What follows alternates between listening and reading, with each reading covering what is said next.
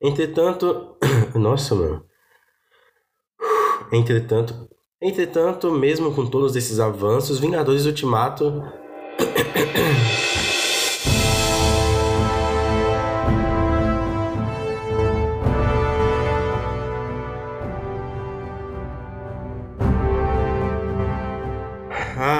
Ai, ai, semana de carnaval e é claro que eu não deixaria vocês, né, seu episódio semanal. Aproveite aí o bloquinho, a Netflix, o sítio, o retiro espiritual, praia, ou sei lá o que, onde você está passando nesse feriado, mas não deixe de ouvir esse episódio até o final. Eu sou muito fã de filme de heróis e. Mas eu não sou desses nerds, sabe, que se perdem tempo lançando hate nos atores, diretores, querendo mudar algo que não está ao meu alcance, etc, etc.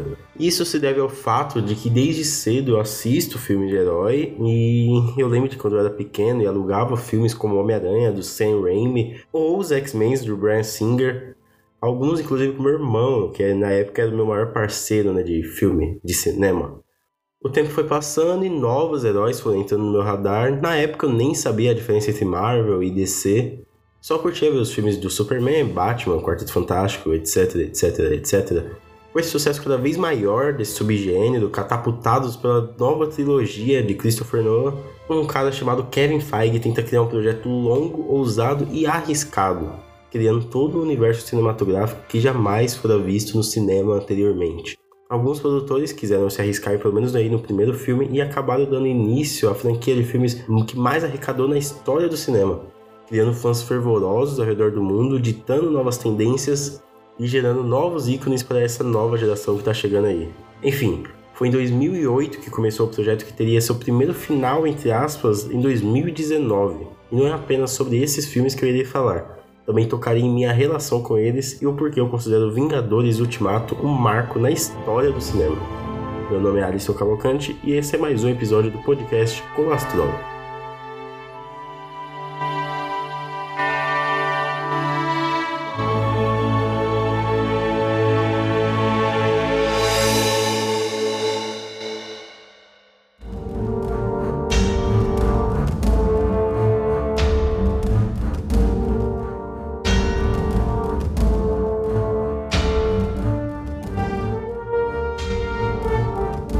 Em 2008 eu tinha lá entre 9 e 10 anos. Sim, eu sou de 98.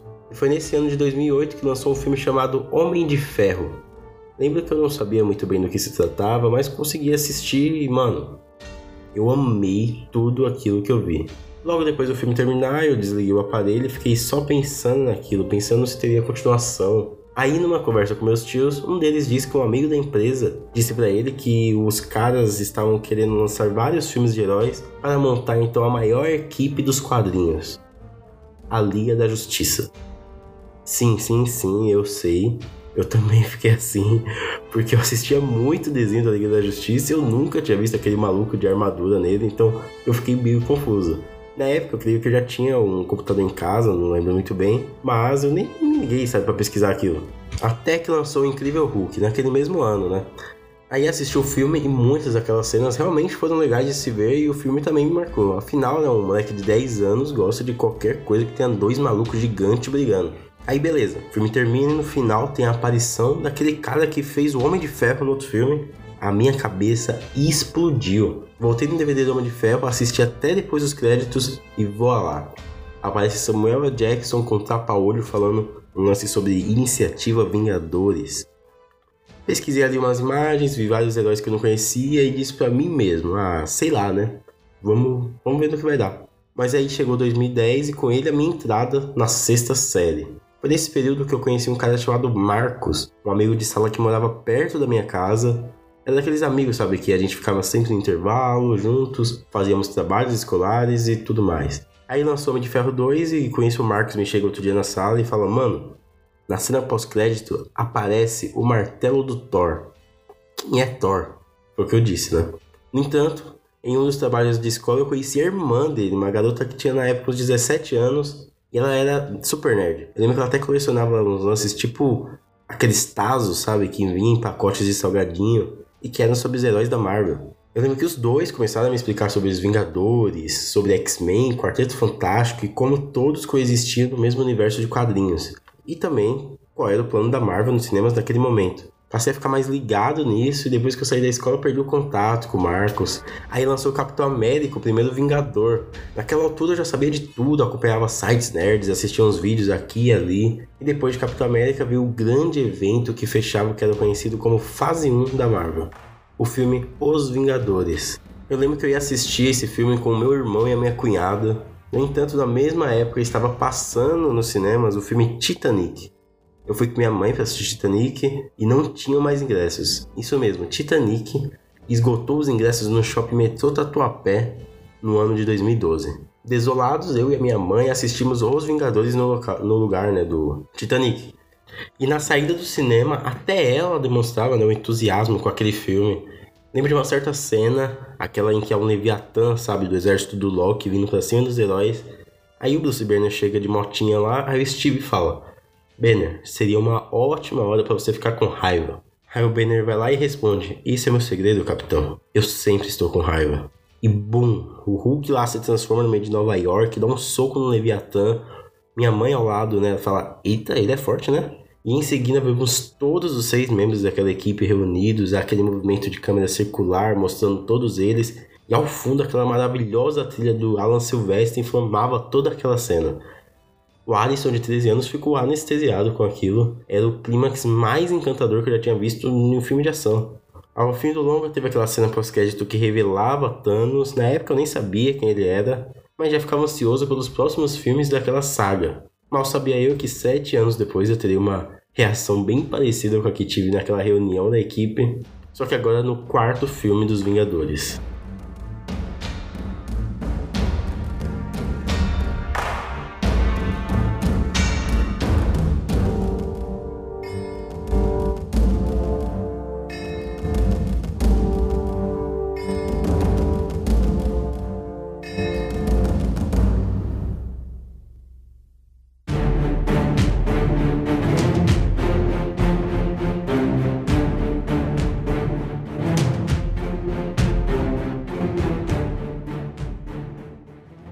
Aí me tornei um daqueles nerds de heróis, saca? Comecei a ver os vídeos do, do famoso site Omelete, acompanhava sites e outros canais nerds. Sempre que lançava um trailer, tava eu lá vendo as reviews desse trailer e assim me aprofundando cada vez mais nesse universo. Homem de Ferro 3 chegou, fui assistir com meu amigo Bodão. Lembro que no meio da sessão meu celular despertou, tive dificuldade de desligar o alarme. E, e quando saímos lá da sessão, a gente tava em dúvida, né? Se tinha gostado ou não do filme. É um filme meio complicado aquilo lá. Aí veio Thor Mundo Sombrio. Depois dele eu prometi que sempre assistiria os filmes da Marvel no cinema para acompanhar e sempre estar por dentro. E eu curti mais esse filme do que o primeiro, né? Porque o primeiro é horrível, mas mesmo assim esse filme também é bem ruizinho. Lembro que eu chamei de última hora meus amigos Guilherme e Felipe pra gente ver Capitão América, o Soldado Invernal. Eu amei aquele filme, aquela cena de luta entre faca entre Capitão América e o Soldado Invernal. Na verdade, todas as cenas de ação são incríveis, né? E ali eu me apaixonei pelo estilo de filmar dos irmãos Russo, que é muito bom. Por isso eles ficaram aí até o Vingadores Ultimato. Quando eu fui ver Guardiões da Galáxia, fui com meu amigo Abad. Antes de entrar na sessão, eu disse que estava muito ansioso para ver aquele filme, pois eu não sabia o que estava por vir. Era uma história de uma equipe completamente nova e de qualquer forma iria ser uma surpresa, né? E que grata surpresa. Aí veio Vingadores Era de Ultron, nessa época eu já estava estudando no Senai eu e meus amigos planejamos aí por semanas ir juntos assistir o filme, compramos ingressos antecipadamente, pegamos uma fileira inteira e finalmente assistimos. Na época eu lembro que eu curti, hoje eu tenho raiva até da trilha sonora daquele filme. No fim da fase 2 teve O Homem-Formiga, né? Um filme. Fui com alguns amigos assistir, eu gostei, é um filme divertido que me agrada, eu curto o personagem, a dinâmica das cenas de ação, né? Ele ficando pequeno, ficando grande. É bem legal é leve e divertido, é um filme gostoso de se assistir. Aí a fase 3 da Marvel começou com o filme Guerra Civil, que dividiu opiniões, né? Nessa época eu já estava cursando rádio e TV. Eu gostei bastante do filme, embora eu ache que o terceiro ato acontece ali algumas conveniências que me tiram um pouco da história.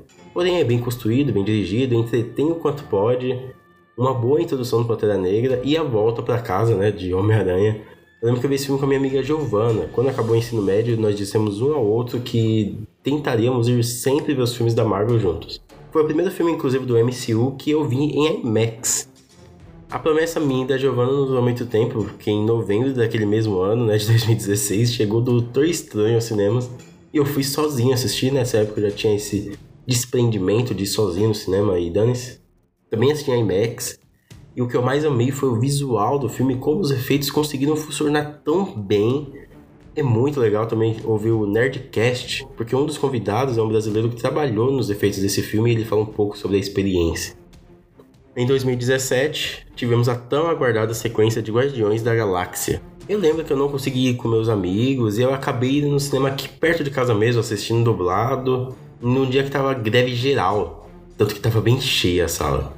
Aí vieram o Homem-Aranha de Volta ao Lar, que iniciou muito bem o caminho de Peter Parker aí no MCU, e depois assisti o incrível Thor Ragnarok com a minha amiga Giovanna o melhor filme do Thor e naquele momento aprendi a amar o estilo do Taika Waititi. Mas aí veio a CCXP 2017. No sábado da CCXP, né, que tinha painel da Disney, eu acordei às 3 da manhã, peguei o primeiro trem aqui perto de casa e cheguei lá por volta das 5 e meia. Consegui um lugar na fila e no painel da Marvel, né? E, cara, eu estava no auditório Cinemark com meu amigo Abad. Teve primeiro uma ligação por Skype com o Ryan Coogler, o diretor do Pantera Negra, e aí nós vimos um trailer estendido do filme, e além daquela cena do cassino, tá ligado?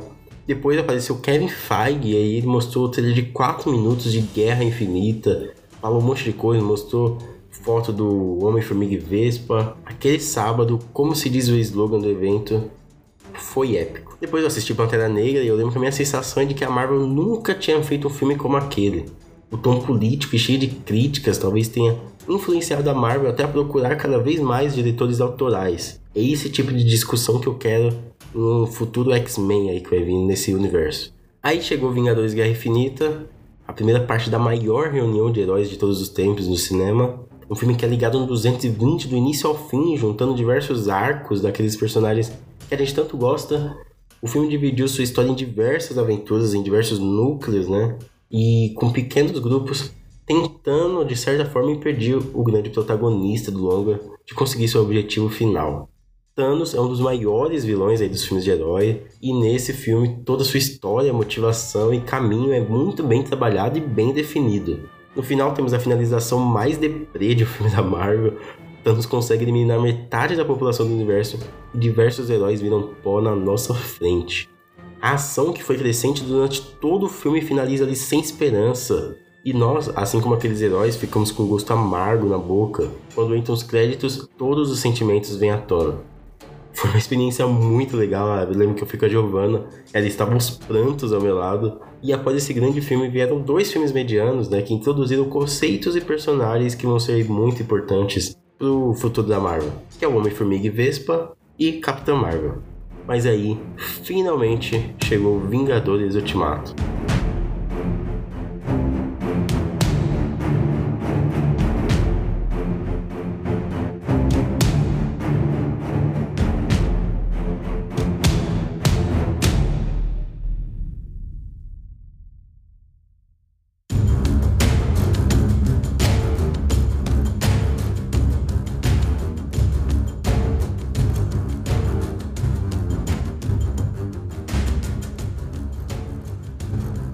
Eu lembro que eu tava muito ansioso nesse filme, tanto que eu já fazia estágio e todos os dias eu falava, até eu fazia a contagem regressiva lá com o pessoal do estágio. E Vingadores Ultimato tinha difícil missão de fechar todo esse primeiro arco que envolvia as joias do infinito, além de pavimentar a estrada para futuras histórias. Se for parar pra pensar, é um filme bem difícil de se fazer sem se perder ali no meio. No entanto, o resultado para mim foi muito, mas muito satisfatório. Eu creio que nunca na história do cinema nós tivemos um projeto tão longo, com tantos filmes interligados entre si. Então isso já faz o Vingadores Ultimato ser único. Creio que até daqui a alguns 15, 20 anos, ele estará nos livros de história como um marco, né? Foi um filme que finalizou um novo jeito de contar história no cinema, além de ser a maior bilheteria da história. Um feito notável, apesar de que qualquer filme da Marvel hoje faz um bilhão, né? Entretanto, mesmo com todos esses avanços, Vingadores Ultimato ainda é para mim um bom filme. Ele já começa de um jeito surpreendente, tem uma boa criação de mundo Mesmo eu que eu queria ver né, muito mais sobre aquele planeta Terra sem os 50%, isso poderia ser até resolvido numa série, né? Mostrando todo o estrago do ponto de vista de pessoas normais. Tipo um The Leftovers da Marvel, saca? Mas voltando ao filme, a história né, do longa ele é bem coerente com o restante do seu universo. Os personagens que os arcos precisariam ser finalizados são bem trabalhados aqui pelos roteiristas Christopher Marcos e Stephen McFeely, Steve sempre quis fazer diferença, não importa o que custasse, então ele começa a lidar com os sobreviventes. A Natasha sempre está à procura de algo para dar importância.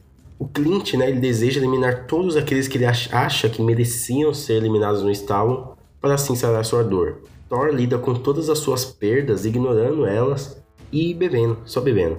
Tony tenta arranjar uma nova vida e para ter onde se apoiar né, após todos aqueles eventos. E o Bruce Banner finalmente encontra paz e, e equilíbrio com seu alter ego, coisa que ele almejava desde o primeiro filme dos Vingadores. A direção dos irmãos Russo é bem precisa, além dos efeitos que funcionam demais, né? Para mim aquele Thanos é espetacular. A trilha sempre traz os temas de cada personagem com novas roupagens e a transição entre elas é maravilhosa.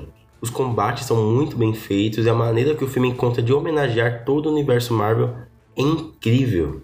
Nada ali tá de graça. A viagem no tempo é essencial e acaba trazendo toda a bagagem emocional que a Disney demandou durante todos esses 11 anos. Aliás, essa parte da viagem no tempo é muito bem montada, né? Ela demora quase uma hora no filme e parece que passou apenas uns 30 minutos. A alternação entre os núcleos é muito bem harmônica e prende a gente até o fim. Na verdade, todo esse filme né, é bem montado, porque você entreter pessoas durante três horas e ainda depois elas falarem que nem viu o tempo passando, é um ótimo sinal de que o filme foi muito bem montado. Mas é claro que ele tem né, seus problemas, porém, diante de toda a grandiosidade da história, eu perdoo todos eles. Claro que haviam também cenas que nós queríamos ver, mas infelizmente num projeto desse tamanho, muitas coisas valiosas até têm que ser eliminadas. Quando eu via toda aquela viagem no tempo, eu lembrava de cada filme que eu vi passando por aqueles cenários. Lembrei do meu tio falando sobre o plano da Marvel, lembrei do meu amigo Marcos, das sessões que eu fui assistir com meus amigos Giovanna, Abad e os outros. Lembrei de ter visto Vingadores com a minha mãe e também todos os outros momentos que eu passei com todos esses filmes. Quando chegou no final, viu tudo de uma vez. Aquela história que começou em 2008 finalmente chegava ao seu maior ápice. Todos os heróis se reunindo, vários rostos conhecidos e finalmente Capitão América diz aquela icônica frase dos quadrinhos. E quando ele sussurra, né, aquele assemble, é porque ele não está falando com aquele exército, ele está falando com a gente, né, os espectadores. Eu comecei a ver esses filmes com 9 anos de idade, eu terminei com 21. Passei toda a minha adolescência vendo eles, passei o ensino fundamental para ensino médio, depois para faculdade e agora eu estou formado. E durante todos esses anos, as aventuras, as novas amizades, todas as primeiras experiências, as decepções, sempre estavam ali e os filmes também estavam juntos. Porque o cinema trata disso, é uma arte que desperta muitos sentimentos, pois trabalha com a criação de emoções a partir de todas as técnicas empregadas no texto, imagem e som. E pode parecer bobo eu dar tanto valor para uns filmes de heróis, né? Mas eu não ligo. São filmes grandiosos, com histórias grandiosas e que sempre estarão na minha mente. Essa sessão né, de Vingadores Ultimato, é que eu fui acompanhado da minha amiga Giovanna, que sentou do meu lado, e o meu amigo Vitor, que sentou lá no fundo, porque quando a gente foi comprar os ingressos, é, tava acabando tudo muito rápido. Essa sessão vai ficar marcada em mim. E no futuro eu acho sim que as pessoas vão falar: Meu, você lembra de Vingadores? Aquilo foi muito foda, né? Você viu no cinema? Como foi? Sim, eu me emocionei com a cena do Avengers Assemble, assim como sempre vai ficar na minha mente o filme Titanic, que eu vi várias vezes com minha mãe e com meu irmão, ou até o filme Procurando Nemo, que foi o primeiro filme que eu vi no cinema. Afinal, a magia do cinema não está apenas no filme conseguir contar a história, mas também no laço que ele cria com você. São diversos sentimentos gerados a partir de alguns minutos reservados em toda a sua vida. E justamente por ser tão breve é que essas histórias são tão poderosas. Porque assim como a vida, elas têm valor porque acabam. Até porque, né? Parte da jornada é justamente o fim.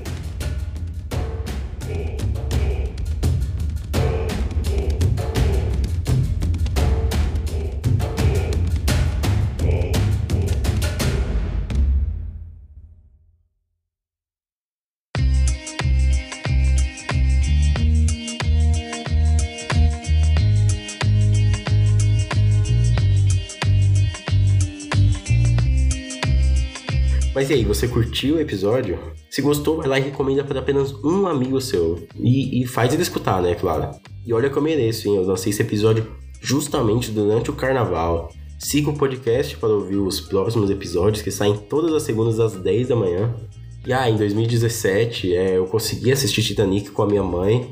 É, nós assistimos em IMAX, em 3D. Então, aquela dor de 2012 não, não se repetiu agora. Depois de 5 anos a gente conseguiu ver sim. Até semana que vem. Muito obrigado por escutar. Se cuide na vida e até mais.